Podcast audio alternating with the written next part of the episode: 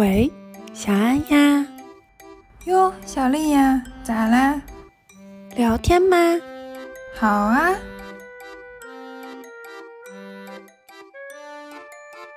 今天是大洋彼岸的窝窝。可能以前也没有那么多社区医院，然后它突然出现，大家就觉得啊，我不是很相信你。我就是选择痛苦某一些事情，不痛苦另外一些事情。它熟了，然后我如果手一碰上去，就啪 就开了。而且很多时候，他所谓的沟通，他只是在说话，说话和沟通还是两件事吧。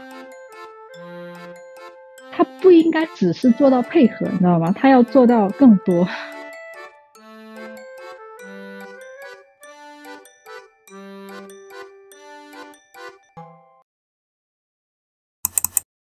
稍微介绍一下吧。嗯，今天是大洋彼岸的窝窝。嗨，上次小婷怎么说的？你要给电台的朋友们 介绍一下你是谁。喂，聊天吗的听众朋友，大家好。倒不用，倒也不用。那就喂，聊天吗的为数不多的听众朋友，大家好，我也是你们之一。哦，我是窝窝，我现在人在墨尔本。我是小安的很老很老很老的朋友，也没有很老，本身年纪也没有很大，大家也认识没有几年，对，也就认识两三年吧，就是大概十六岁左右认识的。我之前在工作，现在没有在工作，所以待业状态好。然后我现在是两只猫和一个娃的妈妈。啊，好可爱哦！呀呀，来加入我们。它叫啥呀？它叫辣椒，它叫辣椒，辣椒。我叫辣椒，它能理我吗？辣椒，它听不见，我戴着耳机的。哦，对对对，你稍微智商上一下线，哎，智商是什么？他比较害羞的那种。如果你在现实生活中叫他，他可能也不太会理你。他还有一只兄弟，叫咖喱。嗯，他的那两只猫猫是动物收容所啊，收养回来的。对，shelter 就是那种动物救助站吧。好棒哦！但是其实看不出来他们有什么问题啊，其实看着挺正常的。也不一定是有问题吧。对，这边应该就是是小奶猫的时候就被送过去了，可能我不知道他们是在街上被捡到的，还是主人没有办法养。但是是属于奶猫的时候就被收容所收养了，然后然后我们见到他们的时候已经快一岁了。其实国内也有这样子的，有啊。但是其实一岁了以后还能跟人这么亲，还挺少见的吧？猫的话，说一开始接回来的时候的确不亲。对，小辣椒刚开始来的时候一直在床底下待着，大概一个多月都没有那种出来，就是在我们看不到它的时候会出来。放个风，但是绝大多数时候都躲在床底下的。哦，小咖喱会好一点，它比较没心没肺的，心大。哎，话说怀孩子的时候有考虑过说养宠物好像对小孩子、对孕妇不是很好，是不是？那个应该叫是一个迷思吧，是一个 myth。我会觉得哈，没有太有科学依据的说法。说的最多的就是弓形虫嘛，但是其实只要知道怎么正确处理猫猫的粪便，还有就是猫猫当然要定期的做检查跟打疫苗，其实这个没有什么不好的。当然弓形虫是怀孕阶段的问题，然后后期就是宝宝出生以后的话，有些人觉得不好，就是觉得说啊，好像猫猫可能会抓宝宝，但是如果对于一个宝宝出生之前它都从来没有抓过人的猫猫来说，它突然会跑去抓宝宝的。可能性也是极低的。就我们家的猫猫是从来没有攻击行为的，所以我们完全没有担心过这个问题。因为我之前听过一个新闻，还是一个故事吧，反正就让我很不爽。就有一个女的在网上说，她把他们家的猫送人了，是因为她和她老公都觉得说她现在怀孕了，宠物就对小孩子或者是对孕妇不好，她就直接处理了。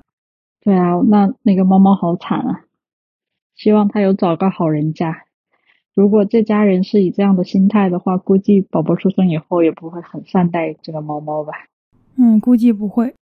海外这边会不会就是他们一般都会送到收容所？国内 大部分是不是就往哪里一丢就结束了？有可能，但就在大街上变成野猫了。这边绝大部分家庭不会因为生小孩就不要宠物，我没有太听到过这样的事例。关于说宠物会对小孩那种潜在的造成的安全问题的话，一般是家庭会有一定的教育吧，会告诉他们你们要。做哪些措施来保证新生儿可以跟猫猫或者狗狗和谐共处？像这些是谁来做啊？这个是市政府吧。宝宝出生的时候，每一个宝宝都会收到这样一个，他们叫绿皮书，然后这里面就会有超级多的信息，就是爹妈需要学习的。哎，人家做挺好的，我也是陪着我那个朋友，基本上是从怀孕到生产这一整个过程。国内很多事情都是要自己去查、自己去研究的，就所谓的那些什么妈妈群啊，然后大家互相，嗯，也有传正确的消息的吧，但也有以讹传讹的那种。对，就是有各种各样的科普的东西，尤其是家里如果有宠物的话，是一定要认真的读的。这里面还有就是。十次很重要的定期检查，然后你每次检查需要跟检查的医生或者护士讨论什么问题，这上面都有列清楚。一开始是会有护士到自己家里面检查，两次还是三次吧，我不记得了，就看新生儿的状况。免费的吗？对呀，都是免费的。因为那个时候妈妈和宝宝的状况都不是很好嘛，所以说他不会要求自己还要去到医院，你可以回家以后。就会有护士上门，然后带着秤来了。我觉得国内应该是没有的，普遍来说，除非你是私立医院，可能可以吧。我猜哦，我也不知道。因为我那个同学，他就是孩子出生了之后，他已经回家了。嗯。然后我有一次给他打电话，他突然间跟我说，他好想念他的宝宝。我说你怎么会想念你的宝宝？你宝宝去哪里了？他说我的宝宝被医院强制要求要回去住院，因为说有点黄疸啊什么的那个问题。相当于是他出院了之后，还要再定期的回去医院检查，然后检查完了之后，医生就会根据情况告诉他说，你这个孩子还要不要留在医院里面观察？我觉得也跟人口密集度有关，中国这么搞很难吧？但我跟你说，我之前听过一个点啊，说是其实现在大家的迷思在于说。担心说这些小病小灾，或者是护士来不及上门，就是人力不够嘛？嗯，其实说是因为我们没有把那个社区医院的资源很好的用起来啊。对，说我们中国其实养了一批社区医院的医生和护士，就是养着的，几乎平时也不会有太多人去社区医院看，结果就导致说大量的人就是被养起来，然后你又用不到他们，然后他们现在其实有一些是会搞那种护士也会搞那种多点职业吧，反正就是跟一些。呃，要么是平台，要么是什么合作，然后让这些护士去做有偿的上门的医疗服务。哦，但其实可以像人家那样啊，就是你买的医保、社保这些东西用不到的额度，或者是说这些医生护士的确上班时间内没有那么强度那么大，相对于公立医院来说，可以把他们派出来做一种这种惠民的事情吗？但我怀疑，就是大家可能会不会更相信三甲医院这样子？当然，对，所以他们可能就即使是小毛小病，也还是想去三甲医院看。对，其实也是一个迷思，就实际上除了说重大疾病以外，其他的病根本不需要去。对，尤其是那种比如说复诊，就是你只是需要继续开药的这种，其实完完全全可以社区医院就搞定。所以医疗资源就是这么浪费和紧缺的嘛？要么是社区医院的这个形象没有做好，要么就是大家在这方面受的教育没有到位，只能说是，可能以前也没有那么多社区医院，然后它突然出现，大家就觉得啊，我不是很相信你，对吧？再加上有些保险它只报二甲级以上，对对对对你社区医院对它根本报不了。是的，嗯，哎，你像中国现在这么想要大家生孩子，你这方面总是要做的让大家放心一点。人家的养娃体系整体就做得很好呀，不管是这些平时的知识也好，还是说整个医疗体系也好，人家都做得很好呀。新手爸妈在这一块的压力是比较小的嘛，不管是金钱上面，还是说那个养孩子到时候该怎么办，自然而然的恐慌感可能会少一点吧。你们那时候生娃那时候有有担心过啥吗？嗯，就不管是流程上的，还是说其他。比如说吧，你像现在国内很多人其实是比较偏向于说 暂时不考虑生娃的嘛，嗯，有各种各样的原因。我就想知道说，如果是在澳洲，在那个环境下，可能有一些担心的事情，大概会是啥？可以担心的事情有很多，比如说生这件事情，到时候会要怎么生，这是绝大多数孕妇吧会焦虑的一个事情。宝宝会不会足够健康啊？然后生完以后头一个月什么喂奶啊？嗯，要把小孩怎么养大？因为新手爸妈意味着就是说之前完全没有经验嘛，嗯就是都不知道要怎么抱小孩，怎么给小孩洗澡这些东西。但所有的都是属于在可控范围内吧。比如说怎么生的问题，你就会有那么多次的产检，然后嗯助产士每到某个阶段，他就会自然跟你聊这些东西。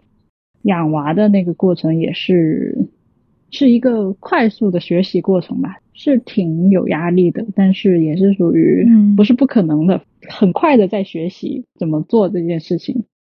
你和你老公相对来说性子比较稳一点，可能在这件事情上会有点帮助。所以我们是比较慢吞吞的人，就相对来说啊，可能情绪没有那么大起大落呗。嗯，还是会有因为荷尔蒙的影响，还是会有情绪的起伏。我也有自己都觉得很少见的那种暴躁的时候、急躁的时候。哦，那我真是没见过。对，就是那种真的荷尔蒙以及睡觉不够，对人的影响还蛮大的。嗯就是我以前很少那样子，但是我生完之后，因为各种影响，其实还蛮经常生气的。嗯，小令她的那个情绪稳定方面跟你有点像的。哦，就是没什么情绪，会有，但是比较慢。对，而且比较不容易生气。你看，你找的都是这样的朋友，你好奇怪哦。也没有，因为如果是两个容易生气的人在一起，大概吵过两架之后就不会再在一起玩了，好吗？哎，那受荷尔蒙影响以后，你觉得自己特别暴躁的状态，大概是一个怎么样的呈现？很容易因为一些很细小的、微不足道的事情点燃嗯怒气吧。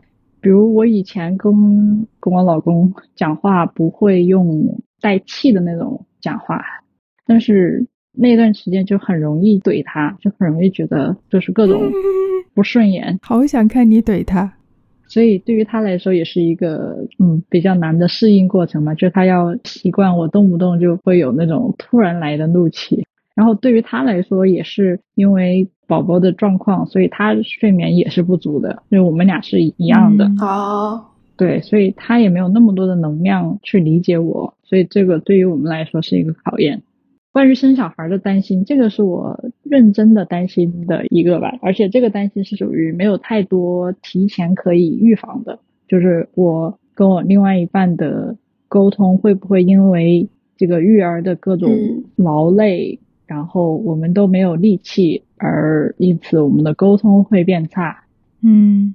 因此我们的关系会变差。这个是我跟他当时我们表达过的一个担心，然后这个是属于我们只有真的在这其中开始养娃才会知道我们会不会 这样。嗯，嗯，嗯是。的。那其实会不会跟国内这边会有一点不一样？会不会大家不愿意生娃的主要原因，在国内可能是因为育儿成本特别高？可能是吧，你就问问你自己嘛。如果你现在有一个合适的对象，的确可以走这条路，嗯结婚生娃，你不愿意生娃的点是什么？我不想有孩子，没有理由吗？你问错人了。你这个答案真的一点意义也没有我。不喜欢小孩，我没有想到过这个问题，我没有办法想象。但我觉得他刚才的那一点啊，就我们抛开成本和经济啊，嗯我觉得他刚刚说的那一点其实很好，因为很多新手爸妈、都会有。年轻人吧，因为相对来说啊，大家现在结婚年纪还是比较年轻，嗯很多年轻人结婚之后，一系列的事情来得很快，生娃，然后要考虑各种各样的问题，的确在对于双方的关系上面啊，很多时候是会忽视掉的。嗯你们还能互相一起聊，我觉得已经算感情基础很好的了。我有遇到那种一对一对的，就是不太会把这个事情摊开来聊，或者是说不太能情绪稳定的聊这个话题。你们有想什么办法吗？就比如说像他们国外比较流行的，说在感情上面出现危机，或者是大家想要更加关系好一点的时候，会找那种家庭心理医生啊，或者是叫那个咨询师。哎，对，咨询师之类这种，你们有想什么办法吗？具体的？嗯，我们就是持续的沟通吧。对于我们来说，这是在我们生娃之前有效的方式，我们就是继续尝试这种方式。只是说跟生娃之前比，因为我们可以用来沟通的时间更少了。因为比如说宝宝在睡觉，我们就尽可能的要跟着他也能睡一会儿，这样我们才能把体力恢复过来。可以沟通的时间和精力变少了，然后就对我们这个沟通的效率有一个更大的一个考验，就不能这么慢了。对，这个快速成长期就是如何快速的表达自己的情绪、感受和期望，嗯，或者需求。而且这是一个持续的过程，对吧？也不是说到哪个点这事情就结束了。对，完完全全是要持续不断的，然后不要放弃。对，小李，我跟你说，嗯，我们之前不是一直在聊嘛？说是那个有一个长期稳定的亲密关系啊，他算是我身边最稳定的了吗？不是最稳定的问题，是唯一一对他们的亲密关系是我认可的。窝窝的话，应该和她老公认识了，哇，你们认识多少年？蛮多年了，十几年了，十年有了吧？十三四，哇，对，有十几年了。哇，那真的连七年之痒都已经过掉了。我有一个问题，就是七年之痒是一个 myth 还是一个真的会有的一个事情？它可能不一定真的是七年这么巧，但是是不是会在比如说开始进入稳定关系以后，会突然觉得就是这个关系变淡了，或者是觉得它转向了另外一种情感，比如说所谓的亲情，会有这种感觉吗？就是从你刚刚的描述来讲哈，我会觉得是一个 myth，因为不会突然。我的意思是说，如果你跟你的另一半是属于一直在聊的过程的话，如果你有感觉到说，啊，我们最近聊的不是很多啊什么，这是一个逐渐的过程，不会是一突然你就觉得，哦，我对这个人没感情了，或者说突然，嗯，就聊我自己的感受吧。我觉得我们没有过那个所谓的七年之痒，嗯。我们倒是在某一年，我们想了一下，哎，我们是不是快到七年之痒了？然后算了一下，哎，好像已经过了。可能有的时候有更好，有的时候因为一些生活中的挑战，也许会遇到一些坎儿需要过。像比如说到了生宝宝的时候，前后那肯定是有一些挑战。然后我觉得对于很多人来说，也许就是在这种大的节点吧。嗯。如果他们比如说在碰到要育儿的时候，有这样的挑战的时候，可能会受到一些冲击。不排除有些人可能刚好就在七年前后生宝宝什么的。嗯，对两个人而言，在生活中的某个时候，有没有碰到一个比较大的挑战，然后没有一起走下来？嗯，我觉得是这样。小丽，我有一个想法啊，因为我之前一直在想这个问题，我从一个旁观者的角度啊。我觉得他们俩已经算是对方最好的朋友了。他们俩不光是说有感情基础，其实他们俩是喜欢对方的，就是 like。很多情侣在一起到了一定的阶段之后，他是不喜欢这个人的。这个好难哦，这咋判断？就是你要在好感退却，就是所谓的荷尔蒙上头退却以后，心中还会保留那份喜欢，是吗？是这个意思？就是这个人会不会和你成为朋友吗？你是想让我找身边朋友下手吗？那是不会的。我没有那么功利性，好吧？单纯只是就事论事，你不要这么快对号入座。我怀疑你心里有鬼。没有，我觉得小安的判断对我们俩判断是对的，就是我们会把互相当做最好的朋友的那种程度去分享生活吧。但是确实，我们俩开始的时候并不是朋友，我们不是就是不是说我们本来是朋友了，然后才开始的。我们就是相处到后面更有朋友的这种革命友谊的这种感觉，是吧？因为对我来说是这样子的啊，就是爱情或者是吸引力是一瞬间的事情，很容易发生的。对我来说，嗯，但是我很少遇到说我有一个人他的吸引力之后，我还能发现他这个人是我喜欢的。就是我是喜欢这个人的，我愿意和他继续深入交往下去，或者说我愿意和他分享我的生活。嗯，我的点是在于这里，就是我为什么没有这么一段感情的原因，我觉得是在于这里，我很难去喜欢这个人。嗯，就这可能是我的幸运之处，嗯就是从吸引力开始，然后那个吸引力所谓的这些就是这种激情之类的东西没有那么强烈之后，还是很愿意跟我另外一半一起生活，就是觉得挺有意思的。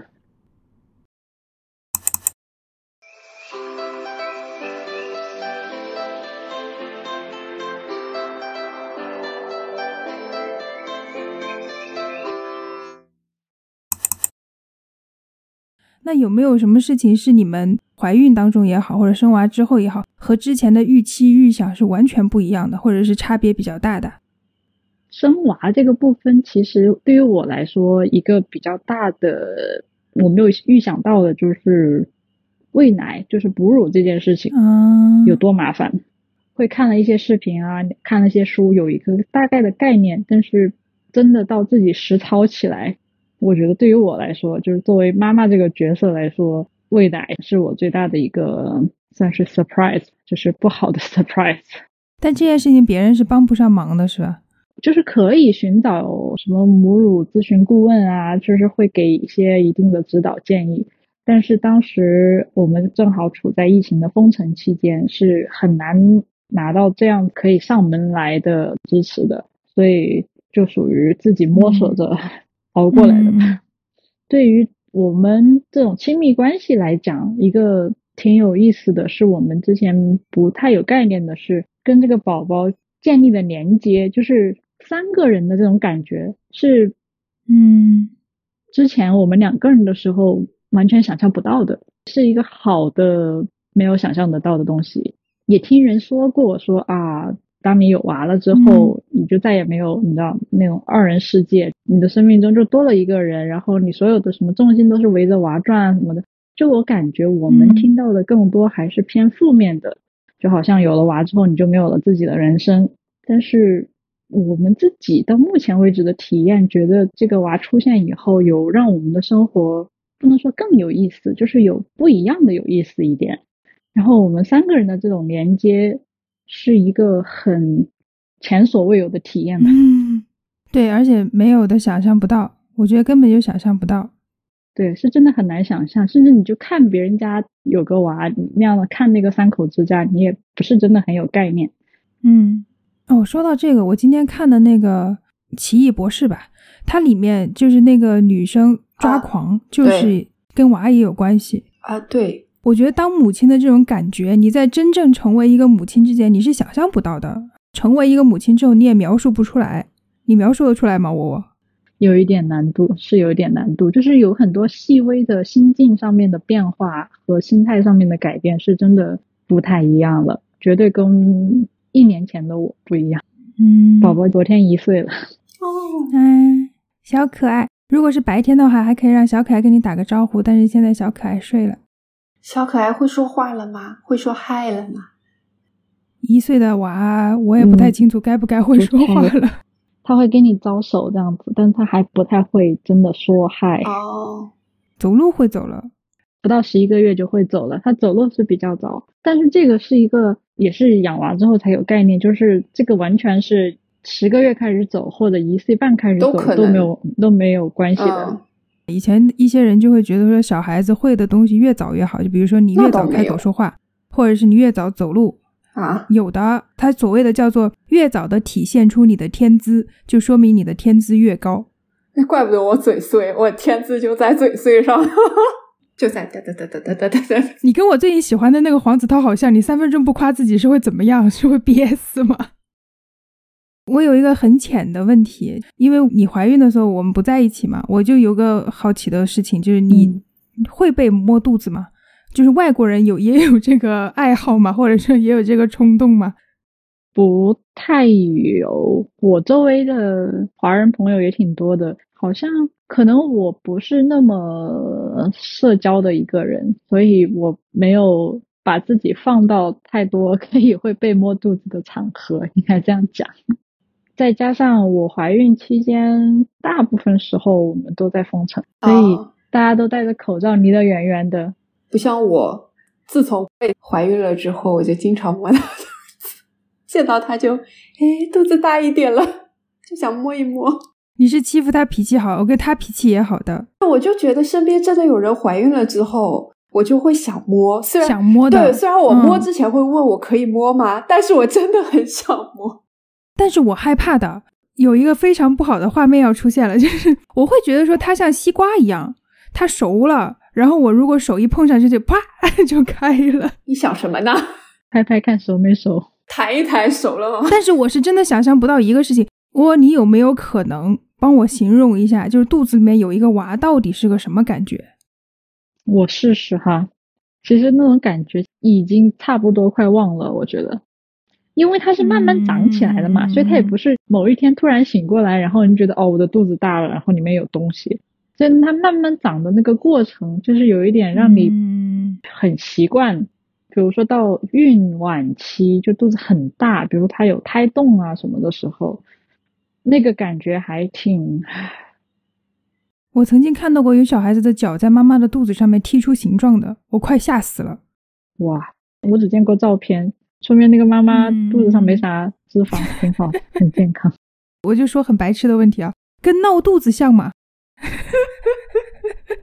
跟闹肚子不太像。首先，其实大部分时候肯定是不会疼的，会疼是在非常非常晚期会出现所谓的叫假宫缩，就是你觉得好像是宫缩，就是要生了，但其实是你的肚子上的那些肌肉在练习宫缩，这样到时候就是真的来。它还会自。自动练习的吗？人体好神奇哇！这才是真正的智能，人工智能都是假的。对，还是人神奇。对，是会有假宫缩，那个时候会有一点疼，但有些人的假宫缩也会很疼，就会疼到他以为真的要生了。嗯。但是去医院，医生告诉他这是假宫缩，你还要再等。这种细节上的知识也是属于到你真的怀了孕很晚期可能才会有概念的。我之前完全没有概念。哦。如果想学英语的人可以听一下，这个词叫 contraction，宫缩。你要走英文博主的路线了吗？每次教你们五个词，可以的。今天有 contraction，还有一个什么 a relationship，intimacy，还有 mess，三个了已经耶。那要不勉强把 pregnant 加上去算了，结束了，满了，蛮好蛮好，五个了。我忘记了，你是顺的还是剖的？我是顺产的。哇。疼吗？疼。嗯，哎，但说那个妈妈在真的看到自己孩子的，或者是触碰到自己孩子的时候，她的巨大喜悦会让你忘却那个疼痛，会吗？好像也真的是会。哇哦，那真的是很神秘哎，就是这一整个过程都很神奇。身体会大量分泌，应该叫多巴胺、催产素、催乳素。哦，催产素跟催乳素，我不太记得了，就是会整个人感觉很平和。哇，我不知道小安还记不记得我之前给你发的照片，就是宝宝刚出生趴在我胸上，然后我被胸转移了一下视线，但是我记得，就我的状态是应该是还挺好的，就是整个人就对对，状态是看起来蛮不错的，甚至于还白了很多，白可能是灯光的原因吧。出生的头两三天吧，整个人的状态是很平和，以及能量很足。嗯，其实我是宝宝是半夜出生，凌晨四点左右出生的吧。然后我就相当于二十多个小时，可能不止，就没怎么睡过觉。但是那一个大早上，我就一直在喂奶，就也没有睡。刚刚生下来就要喂奶了吗？嗯，对。一生下来就首先是叫 skin to skin，就是肌肤接触，让宝宝接近妈妈的肌肤，让他可以很快的，就是在他那个熟悉的环境里面，让他适应下来，然后马上就吃奶。其实宝宝一出生他就知道吃奶的，如果把宝宝放在离自己的胸远一点点的地方，他自己是会爬到那个地方去的，他有这样的能力，这么神奇。我记得那个护士把宝宝给我的时候，他们还在让我生胎盘哦，有两步，对，有两步，都是的，哺乳动物都有。然后还有就是缝针，因为我有撕裂，就做那些事情的时候，宝宝一直在我身上待着。然后因为有缝针的时候有打麻药嘛，所以我是没有什么感觉的。嗯，打了麻药可能还好一点，但是我生宝宝的时候没有打麻药，所以我是硬生的，所以非常疼。咦，外国有没有像国内这种说法，就是你能顺就顺，尽量不要剖之类的？这是两码事儿，就是所谓的能顺就顺。我的理解哈，就是说你的宝宝在你身体里面，他的各项生命指征都 OK，然后你的身体的各方面也都是可以。这边的公立医院确实也是绝大多数是推荐顺产的，嗯，然后剖腹产绝大多数情况下是妈妈的身体有一定的，比如有些是妊娠糖尿病，嗯，或者有那种妊娠高血压之类的，嗯。然后如果你自己生产的话，会因为这些身体的原因，会对自己和宝宝都有生命危险。嗯。还有就是宝宝的体位，嗯。它是头哦要头，朝下，也会影响生产的这个顺还是剖。通常这个在预产期之前两三周就基本上可以定下来。嗯你应该也听过那种很恐怖的故事，嗯就是有人要顺产，然后二三十个小时之后，最终还是转剖腹产的。我觉得这样的妈妈真的是不光是听过，我身边有人这样子的，非常可怜，太可怕了，我都不敢跟他聊这个。这绝对是一个创伤对于妈妈来说。这样通常是因为宝宝在生产的过程中，这个叫产程时间过长，然后可能会引起窒息，然后有些可能是有那个脐带绕颈，然后也是也可能会引起窒息，各方面的原因。还有就是产程时间过长，妈妈的体力不支，没有力气了，然后也会因此造成宝宝可能会窒息，就各方面的原因嘛，不得不要剖腹产。我觉得不管怎样，就是最终妈妈跟宝宝都健康的嗯度过的这个过程，我觉得这是好的。我不知道为什么我有这么一个印象，有可能之前跟人聊过，就是有一些女孩会跟我说，她之所以不愿意顺，是顺太疼了，但是那个剖腹产会得给打麻药。顺产其实也是可以上无痛，有很多种减轻或者缓解疼痛的方式。首先就是我们常说的所谓无痛分娩，其实是嗯。打那个脊椎的一个麻药，然后有比如说吗啡、笑气，嗯。就是有好多种不同的缓解疼痛的方式，但是这个呢也要看情况。在我的情况来讲呢，我当时因为羊水破的，到宝宝要马上要出生进入产程，这个时间太近了，来不及上，其实我们的计划是打无痛的，在脊椎中间给你扎针，要把麻药打进去的那个，这个确定无痛吗？扎的那一下应该很疼吧？还好应该是我以前被扎过，因为要做检查，扎那种就跟打针一样吧，可能印象中没有哦太疼。你要想缓解当时宫缩的巨大疼痛，那个那点儿小痛就不算什么了。唉 我当时有吸那个 gas 笑气吧，但是因为那个吸笑气会影响我呼吸，在生的时候其实自己能够控制那个呼吸，有节奏的进行呼吸，对于缓解疼痛以及包括用劲是必须的。我几乎也没有用上那个笑气，所以我几乎就是没有用上任何的疼痛缓解的方式，就相当于硬生下来的。但是幸运的是，因为很快，可能十几分钟吧，属于很幸运的，没有太受罪。即使是这么说啊，我都想象不出来，因为你让我疼一分钟，我都觉得我会死。在这个事情没有发生之前，我是抗拒的，我非常非常抗拒，我不要这个事情。如果能选的话，对，其实我当时已经疼了快一天了。其实宫缩的疼是非常疼的，而且宫缩的疼是逐渐增加的，很久我都已经不太记得了，可能从白天疼到半夜吧。妈呀！不管是顺利的故事还是不顺的故事，我听起来都觉得好吓人。这件事情，我真的觉得很伟大，能够干这件事情的女生。但我有一个问题，因为中国这边听说是在那个顺产的话，它是会压肚子的，你们会有吗？还是不需要？我想想啊，你娃生出来就啥也不记得了，就就快快乐。没有痛苦了。确实不太记得，尤其是因为他缝针的时候是会打麻药嘛，嗯所以那个后面就嗯也不会觉得疼痛。你说那个摁肚子，其实在生之后，在医院住的那段期间，我记得有医生或护士会时不时的过来给我摁摁肚子，我有那个印象。但会出血吗？其实生完宝宝之后一个月内你一直在流血的，这个是一个正常现象吧。一般人十天之后就没有太多了。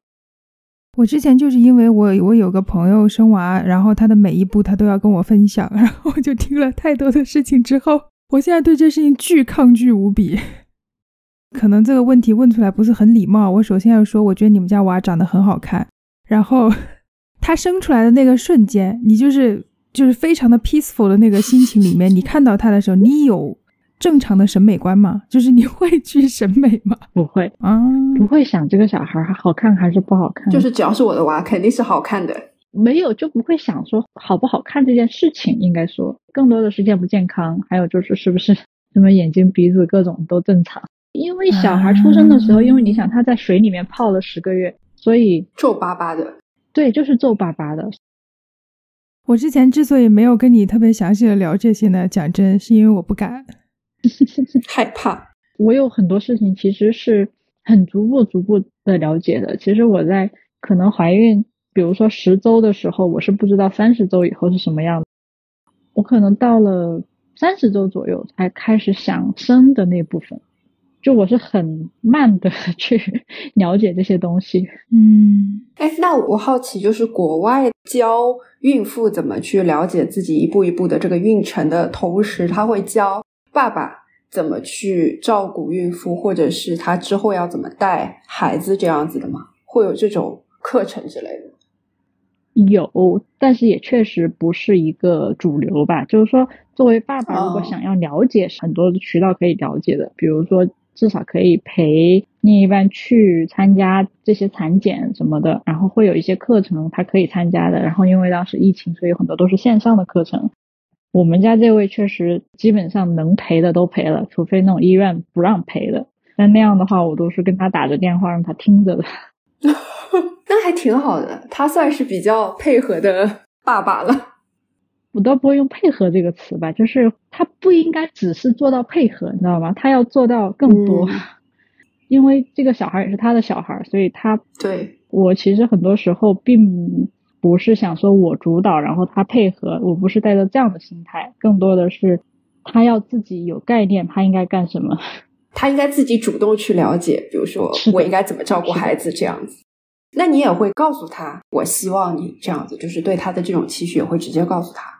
对我肯定也会，但是大部分时候他还是会主动去了解，所以有些东西就是自然的，我们就会聊出来那还可以，其实听起来还算顺利了。嗯，因为他年纪相对比我大一点，所以比较好的是他有一些可能我都没有的概念，因为他自己的妹妹生过小孩，生过两个小孩嘛，所以他其实从他妹妹那儿听了很多这种相关的东西。然后我其实我周围有小孩的朋友几乎没有，所以对不起啊，想了一下，我就没有很近的那种有，但是就不是那种关系很近的。所以像他那么近，比如说自己一起长大的妹妹有小孩的话，像这种他就会了解更多的信息。所以有很多东西我可能都是从他那儿听来的，还算是比较顺利吧？是不是？如果是说有一些什么你觉得可以做得更好的，你觉得有有吗？或者可能叫什么走了些弯路的之类的？当然，也就是走到后面。再回头看的话，就是因为后面有更多的信息了，然后就会觉得说，哦，如果当初知道了这个会更好的。我觉得主要还是喂奶的部分，还有就是去更多的获得一些所谓的社会支持吧。就是这儿其实有很多的支持系统，但是因为没有在这个地方长久的生活过，加上主要也是因为疫情的原因，没有办法有去寻找这样的支持，所以。当时有一些的挣扎，感觉是可以避免的。除了国内那个什么爷爷奶奶、外公外婆会帮忙带小孩这个支持以外啊，你们在知识层面吧，嗯，我觉得支持已经算多了。相对于国内来说，我觉得国内的要么就是我接触的那些人没有去向政府或者是向机关寻求帮助，我反正我接触那些人更多的都是自助型。嗯，可能也是因为他们有上一辈父母。那种帮忙吧，然后会觉得说，哦，也有可能。那上一辈的人，他们都把自己这辈的人养大了，他他们的 经验应该还是有一定的。可是很多上一辈的人也不是自己带的娃呀，因为你想想，比如说我们这一辈的人，我们小的时候是不是可能也不是自己爸妈带的，可能是爷爷奶奶、外公外婆带的。我听说澳洲是不是有那种就是社区类的育儿的支持？对，是有。我有关注一个，应该也是在墨尔本的一个 UP 主，但他宝宝会大一点，他宝宝大概三三岁左右。然后他就会说，其实澳洲当地是有一些支持的，只是他当时不知道。我觉得跟你的状况很像，他也是中国人嘛。我们其实是有的，但是因为疫情的原因，我们没有办法线下见面。但是因为线上的话，你知道，就跟人建立交流啊，对，没有面对面见过面，其实很难的。我们线上见过四次，然后也是护士组织的嘛，就是还是有有一定的帮助吧。但是没有线下见面，我会觉得有一点遗憾。宝宝每次的检查也是去那样的社区的，应该叫家庭中心这样的地方，在那个地方工作的护士给宝宝做全面的检查，然后确保他一切指标良好什么的。但它不是一个医院，它就是一个小的家庭中心。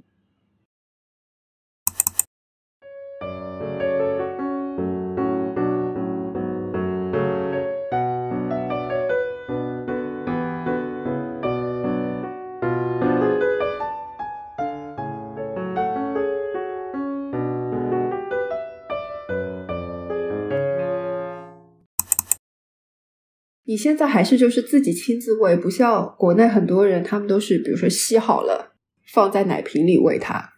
曾经做过这个事情，这个也是我刚刚说到喂奶的某个环节的问题之一，就是完全不用做这个事情的。其实亲自喂其实是最有，我觉得是最有效的，对妈妈和对宝宝最好的一个方式，也最省事儿。你不需要洗奶瓶，还要给奶瓶消毒，做这些事情。这个就属于回头看。我其实是可以不用那么做的，而且你是因为你和你老公两个人住，你相当于是在怀孕和生孩子这期间没有遇到过人际问题，对吧？就不会有那个什么育儿观念的不合。这个是我们尽力避免的，然后我们成功的避免了，因为疫情嘛。但他们俩真的蛮厉害的，你像我们在国内遇到的新父母吧。我身边至少有，等我想想，一二三四五六对，基本上都是我从头看到尾的。然后我没有遇到过任何一对是没有请保姆，或者是没有让自己的爸妈来帮自己带小孩的。我觉得是因为方便吧，毕竟爸妈去澳洲和去哪个城市还是有很大差别的。对我们是打定主意不要让父母过来的，就是疫情只是帮我们成就了这个事情。就可以有个理由，哎呀，疫情你们别来。不是，我还真的不是这么说的，我都是直接说的。就算没有疫情，我也不希望你们来，所以把他们气死了。我们俩就是属于一开始都还没有怀孕之前，很久就跟他们说，就我们单方面都说好了，将来不会想要让他们帮我们带宝宝的。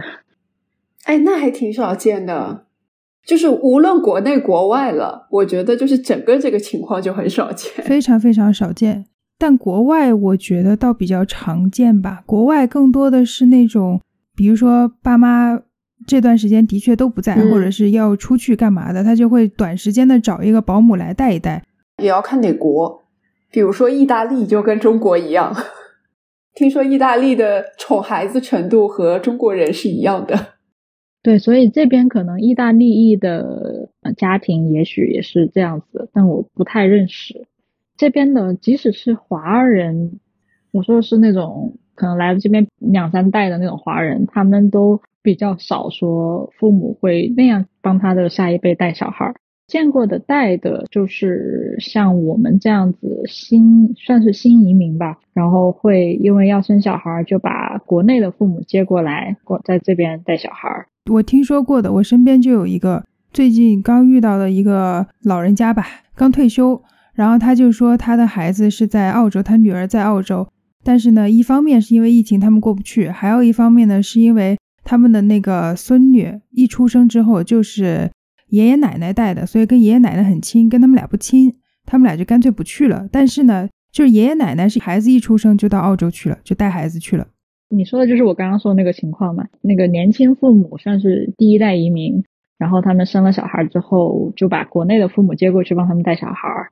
啊，我说不怎么带的华人家庭是属于那个爷爷奶奶辈，可能就已经移过来了，在这边出生长大的小孩儿，如果他们再生小孩的话，多半就不会叫自己的上一辈那样在家里帮他带小孩，最多的话就是自己搞不定的时候送到爷爷奶奶那儿待个半天什么的那样子。是不是因为国外的不管是产假还是说各方面的支持比较够？觉得这个是一方面，还有就是一个生活上面的那种边界感吧，就是在自己已经成家立业的状况下，还跟上一辈父母生活在一起，对于我在这边认识的很多的澳洲人来说，感觉不是很现实。感觉不是一个选项，你会有自己的房子，哪怕是租的，你有自己的空间，你在那个空间有你自己的生活。然后，如果你生了小孩，那你的小孩当然就是跟你自己生活在一起。如果你需要帮助的话，你的父母可能给你，比如说刚出生没多久，忙不过来，给你送点吃的，或者说偶尔过来帮你家里打扫一下，这样的是可能会出现的。就不管是华人的还是说白人的家庭，可能都会有类似这样。的确很不一样哦，嗯，看来还是文化差异。就是在中国，三代同堂好像似乎是一个挺常见、美好的事情，对。但这边普遍认为，爷爷奶奶辈的人，他们不管是还在工作或者已经退休，他们是应该有自己的生活。他们退休以后也应该有自己的自由，或者自己享受他们退休生活的部分。那所有人都知道，养育小孩是很麻烦、很细碎、很多的事情，会很累的。我跟我爸妈说的说法是，是我给你们减轻负担，就是你们可以不用做这么累人的一件事儿，不好吗？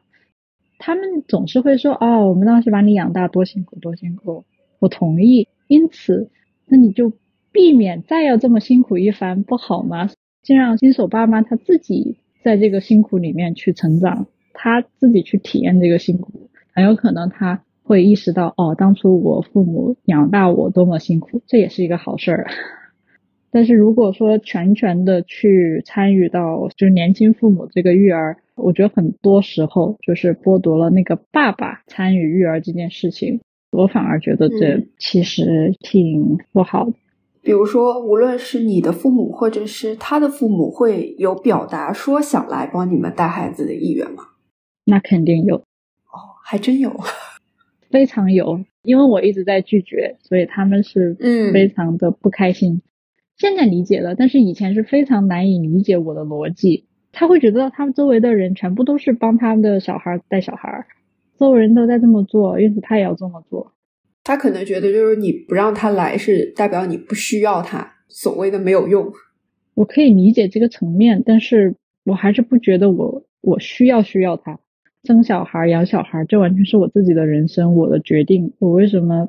对，我觉得亚洲的父母都有点像，就是的确亚洲的父母在处理边界这件事情上做得非常不好。就你自己有什么感想感受，你可以有。这个没有问题，但是你要分清楚有哪些感想感受是你应该要加在孩子身上，可以和孩子聊的；有哪些感想感受就跟我们自己平时的那些心情很荡的时候的感觉一样，是你要自己消化的。嗯，我觉得整个亚洲都这方面都做得很一般。对，就是要么不沟通，如果要沟通的话呢，就是我所有的垃圾都倒给你。嗯，对，就是没有很清晰的那种边界嘛。而且很多时候，他所谓的沟通，他只是在说话，说话和沟通还是两件事吧。他并没有表达自己的需求，有的时候他只是在发泄情绪。你们会对于未来，比如说孩子的教育，会有担心吗？我的答案应该是没有。之所以没有，是因为我在怀孕期间也算是给自己洗脑吧，反正就是打定主意要用一个。活在当下，以及走一步看一步的这种心态去养娃，包括我的怀孕的那个过程也是，包括后来小孩出生以后的各种。我知道有很多的父母可能会想要很长远的去规划小孩的教育，比如说早早的去预定一个私立学校啊，排个队啊之类的。我自己比较不想要在这方面焦虑，我会觉得我的人生有其他 太多要焦虑的事情。把有一些我觉得可以不去焦虑吧，把这些事情嗯。放到一边，因为我自己是老师嘛，所以说嗯，也在这个这儿的教育体系待了一段时间，也有概念。我会觉得小孩不用非得上什么厉害的私校，当然公立学校有公立学校的问题，但是我相信私立学校有私立学校的问题，所以我觉得就是顺其自然的，他到适龄了要上什么幼儿园啊，上什么学前班啊，就该怎样就怎样吧，没有太担心他这个所谓的教育的问题。嗯，因为他肯定是要在一个外语环境下嘛，对吧？就是他整个成长过程，你会希望他学中文吗？啊，我说的不是那种简单的就可以沟通的这种，就比如说他可能会学一门所谓的第二语言，叫中文或者什么的，会希望他就是系统的去学一下，像我们小时候系统学那种。我们在家肯定会一直跟他讲中文，所以他对相当于中文也会是他的母语，双语的小孩儿、嗯就是他会嗯在学校接受的是英语的教育，应该说嗯英语也会是他的母语，但是因为如果在家嗯一直说中文的话，中文也是他的母语。至于他学中文学到什么程度，就是说，比如说读写、认识字这些东西，到什么程度，看吧，走一步看一步，他才会喊妈妈，爸爸都不会说。我现在还不要太担心他将来能认识几个字的问题。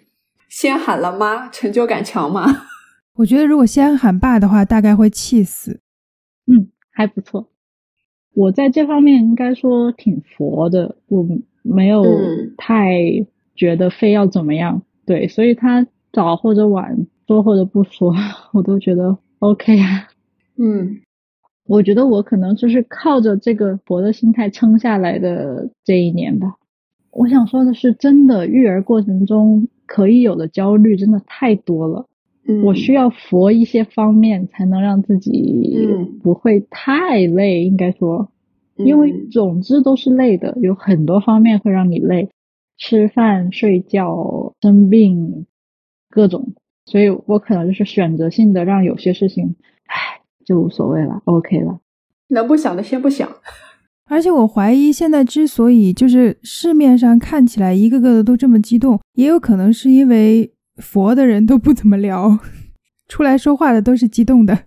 也有可能，对我是至少不会在公共平台上面分享。我觉得他们可能是想佛，但是佛不动，反正就是会分享焦虑嘛。就这些烦恼，对于每个人而言，那个带来的痛苦程度可能会不一样吧。嗯我就是选择痛苦某一些事情，不痛苦另外一些事情。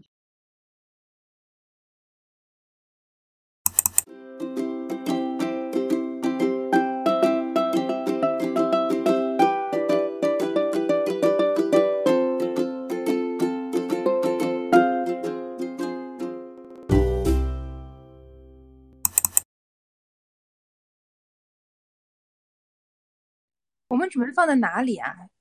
那我再念一遍。你再念一遍好了呀。嗯，你可以在喜马拉雅、小宇宙、苹果播客和网易云上找到我们。期待你的点赞和关注，也欢迎留下你的评论。拜拜。挺好的呀。嗯，好了。